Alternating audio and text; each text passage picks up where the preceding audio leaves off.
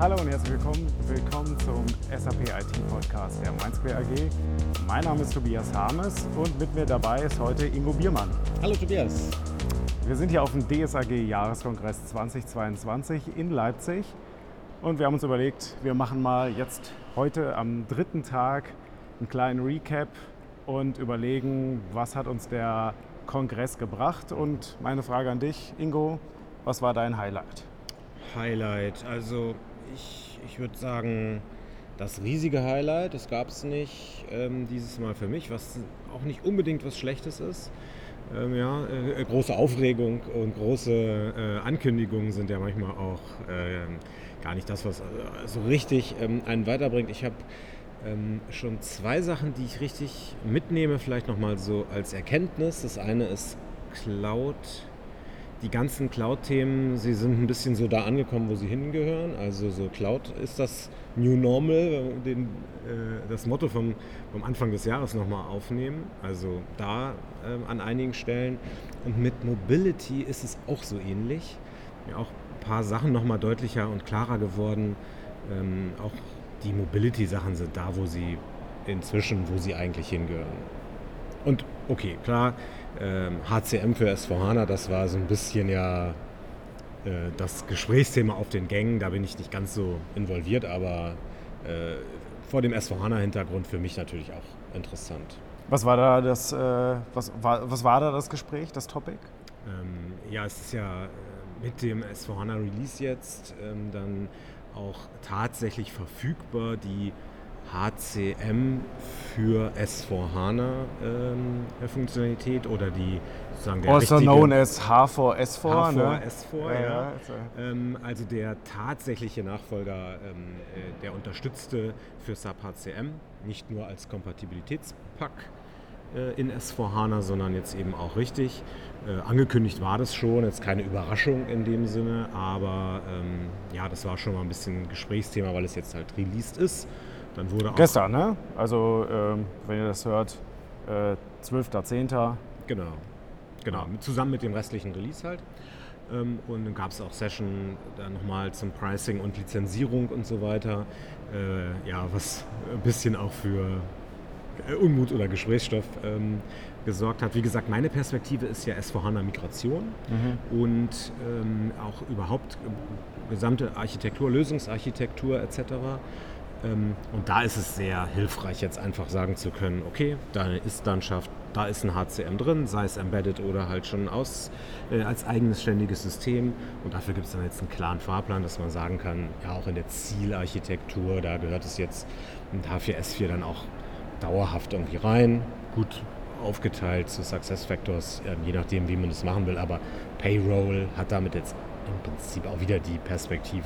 Und okay, klar, was jetzt Features angeht, was die Lizenzierung angeht, sicher Klärungsfragen, die dann, kann ich dann sagen, müssen dann die äh, Kollegen aus dem Personalbereich äh, sich dann damit äh, auseinandersetzen, ähm, was da wirklich am Ende dann von übrig bleibt. Ich hatte gestern noch mit unserem Kollegen, äh, unserem HCM-Experten Alexander Graf gesprochen. Mhm. Und äh, der meinte so, ja, es gäbe da auch Fragen, hätte dann Fragen gegeben, äh, auch zu den Lizenzen. So, nee, Preisliste kommt erst nächste Woche raus. Ähm, und äh, das Spannende ist ja irgendwie, ähm, HCM wird umgestellt äh, von benutzerbasierter Lizenzierung äh, auf, äh, wie viele Mitarbeiter habe ich mhm. im Konzern. Und das scheint wohl einige Wahrscheinlich müssen ja. die am Montag in die Liste besser, man hat Herztropfen dabei irgendwie. Mhm. Genau, und also Doppellizenzierung dann nochmal von zwei getrennten Maschinen und so, das ist auch alles dann nochmal das Thema. Ähm, ja, ich denke, das wird sich dann jetzt über die Zeit auch mal äh, dann rausstellen, wie es damit dann wirklich wird. Ich finde auf jeden Fall interessant, dass wir dann jetzt die ersten S4HANA-Konvertierungen, denke ich, sehen werden, die dann die H4S4-Umstellung direkt mitmachen ähm, sodass das da dann äh, ja, auch zum normalen Werkzeugkasten dann gehört. Ich sag mal, wie es in anderen Bereichen eigentlich ja auch schon ist. Ich sag mal, Warehouse Management, Stockroom Management, ähm, CRM, Customer Management, alles solche Themen, äh, ja, wo äh, sich über die Zeit dann gezeigt hat, dass es in den S4HANA-Kern einfach irgendwie reingegangen ist. Ja. Äh, was nimmst du dir aus den äh, Keynotes mit? Hast du da noch einen Punkt, der dir so besonders hängen geblieben ist. Also mhm. vielleicht bei mir ähm, äh, Christian Klein und der, der Thomas Saueressig, also Vorstände der, DS, ähm, der SAP. Äh, der, ähm, der Christian Klein war ja remote zugeschaltet mhm. und der Thomas Saueressig hat dann äh, übernommen sozusagen von ja. ihm. Und ähm, fand ich nochmal interessant die Perspektive. SAP sagt ja überall Cloud, ja, und mhm und die DSAG hat davor in den Keynotes gefordert, ey, liebe Leute, vergesst nicht, dass wir halt auch noch ein bisschen was on-premise haben.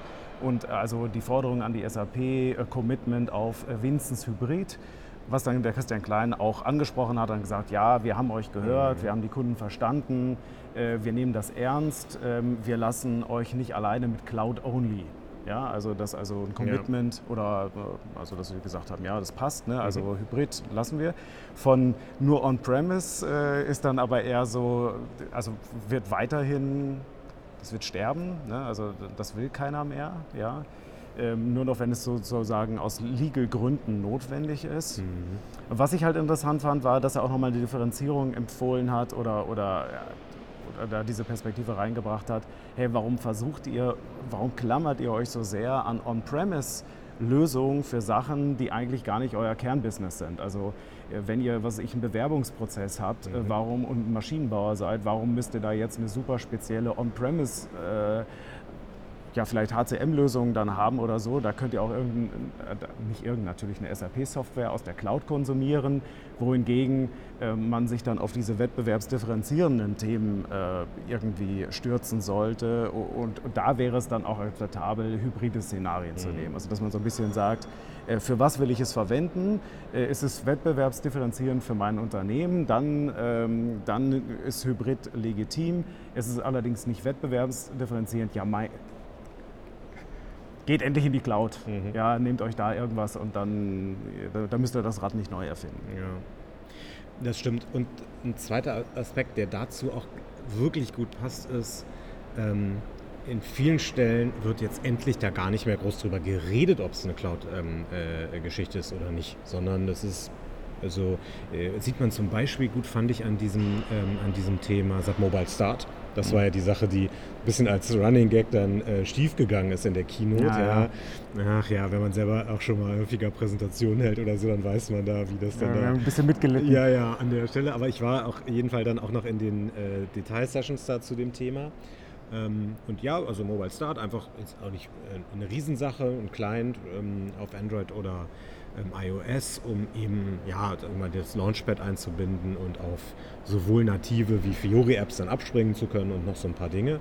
Ähm, und äh, dort im Hintergrund werkelt dann halt BTP Launchpad Service ähm, für die Anmeldung und für die rollenbasierte Zusammenstellung davon und so weiter, ist dann auch lizenzierbar über BTP Launchpad Service. Und was ich meine ist, ja, okay, es gibt halt einen Anwendungsfall, weswegen man ähm, ja, dieses Mobile Start auf dem, auf dem Handy haben will. Und klar läuft das dann über Cloud Services und die BTP ähm, ähm, der SAP.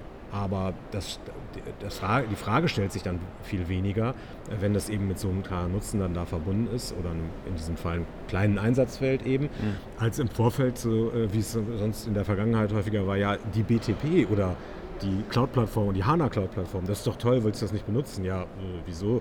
Das ist ja kein Selbstzweck. Aber in diesem Fall kommt es dann eben in dem Lösungsportfolio mit rein. Ja. Ähm, so, dass das dann alles SAP-Lizenzierungsthema und, äh, und so weiter ist, ja, ist ja, sei, sei gegönnt, aber äh, hier ist dann gar nicht mehr die Frage im Vordergrund, muss das jetzt eine Cloud-Lösung sein oder nicht, weil das ist einfach die Infrastruktur und die Lösung, die SAP jetzt für dieses neue Produkt dann halt setzt. Vielleicht ist das ja auch der Grund, warum, also es wurde ja die, äh, ich sag mal, äh, traditionelle DSAG-Umfrage vorgestellt mhm. dann auch. Ähm, da gibt es dann Ende, des, äh, Ende Oktober die, die alle Details dann nochmal in, eigenen, in einer eigenen Session. Und da war auch das Thema, ja, wie sehr wird SAP eigentlich gesehen als Cloud-Software? Und ähm, da war SAP eher so im Verfolgerfeld und nicht ganz vorne, mhm. ähm, sondern das wichtigste Thema für SAP-Kunden ist immer noch SAP On-Premise irgendwie. Und bei dem Thema, äh, was, äh, was habe ich in der Cloud, da wird SAP dann erst viel später, also ein bisschen weiter tiefer im Ranking gesehen. Vielleicht Vielleicht wissen manche Kunden auch gar nicht, wie sehr sie vielleicht an manchen Stellen sogar schon Cloud nutzen oder mhm. kurz davor bestehen, SAP Cloud Services ja, zu ja. nutzen. Äh, so dass das einfach auch vielleicht ein Wahrnehmungsthema ist. Irgendwie, genau, ja. und dass es auch nicht wehtun wird dann in dem Moment. Wahrscheinlich. Weil, ja. Wenn jetzt vielleicht die, die großen Bastionen von On-Premise, das ERP und S4HANA On-Premise und wahrscheinlich sicherlich auch BW On-Premise eben sind, mhm. ähm, äh, dann liegt es einfach da natürlich daran, wie da die Evolution ist. Und da komme ich halt nicht einfach auf eine Cloud-Lösung. Also ja, jetzt dann nicht nötig. Das kann ich ja auch ähm, haben. Aber überall da, wo Innovationen dann sind, ja, dann habe ich das schon ohne, dass es mich schmerzt. Und dann ist eigentlich mehr die Frage, diese Lösung ist die eigentlich was für mich? Ist eigentlich Success Factors ähm, was für mich? Ähm, und äh, in der gesamten Konstellation. Und gar nicht mehr die Cloud-Frage so stark dann vorneweg.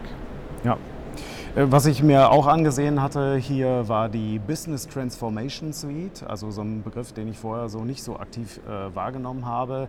Die Überlegung, dass also äh, SAP alle Werkzeuge nochmal so ein bisschen unter einem Dach mhm. verheiraten mhm. will, die mir dabei helfen, auf SAP äh, umzusteigen, mhm. vielleicht von einer anderen Lösung oder von einer alten SAP-Lösung in die neue.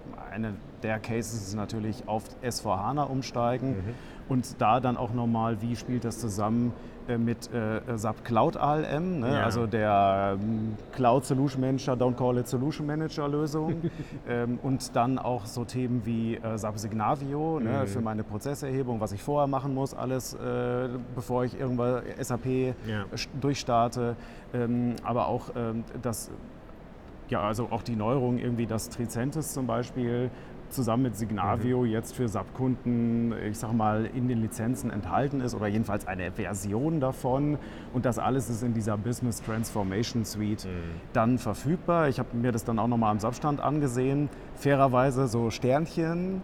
Diverse Sachen sind erst ab Q1 2023 verfügbar.